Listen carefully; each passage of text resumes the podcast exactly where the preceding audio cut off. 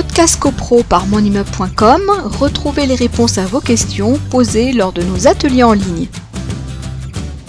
Il y a effectivement euh, euh, la résiliation du contrat de syndic euh, avant terme, c'est-à-dire que le contrat de un syndic peut décider, un, syndic peut décider de ne pas représenter sa candidature lors de la prochaine assemblée générale. Donc, dans ce cas-là, il est prévu un délai de trois mois. Il doit prévenir les copropriétaires, c'est-à-dire il va prévenir le président du conseil syndical et à défaut les membres du conseil syndical de sa volonté. Je vous préviens que je n'entends pas présenter à nouveau ma candidature lors de la prochaine assemblée générale.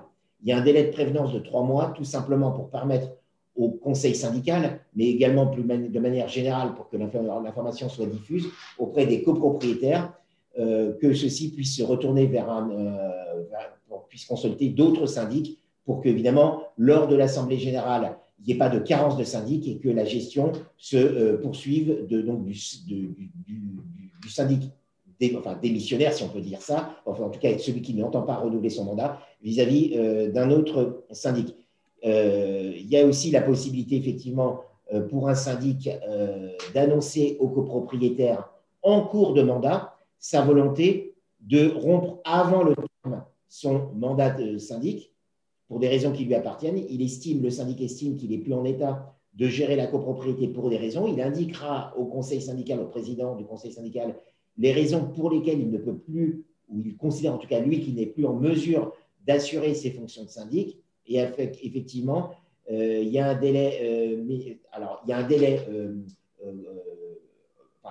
il y a une, assemblée générale qui ne peut pas avoir lieu dans un délai inférieur à deux mois. C'est-à-dire que un 15 avril, il va informer le conseil syndical, 15 avril plus deux mois. Après ce délai de deux mois, il y a une assemblée générale qui peut se tenir et qui va mettre un terme au contrat de syndic. Mais là encore, s'il y a un délai qui, qui a été prévu, c'est pour permettre aux copropriétaires représentés par leur conseil syndical, mais j'allais dire tout copropriétaire peut demander l'inscription à l'ordre du jour d'un projet de résolution pour euh, mettre à l'ordre du jour un contrat de syndic pour euh, qu'il n'y ait pas euh, de, de, carence. Donc en, Frédéric, en, quelque sorte, Frédéric, c'est comme si il, le syndic avait un, préavis à faire. Quoi. voilà, si, il a deux mois de préavis.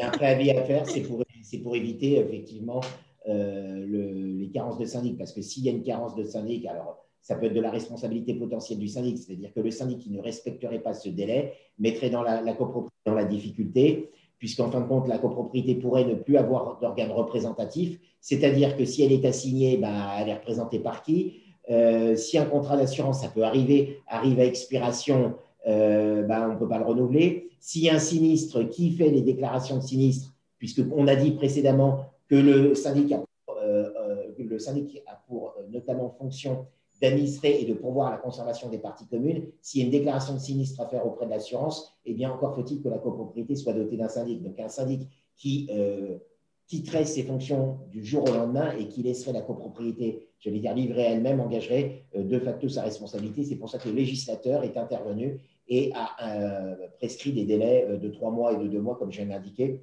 justement pour éviter ce, genre de situation. Podcast CoPro par monimmeuble.com, retrouvez les réponses à vos questions posées lors de nos ateliers en ligne.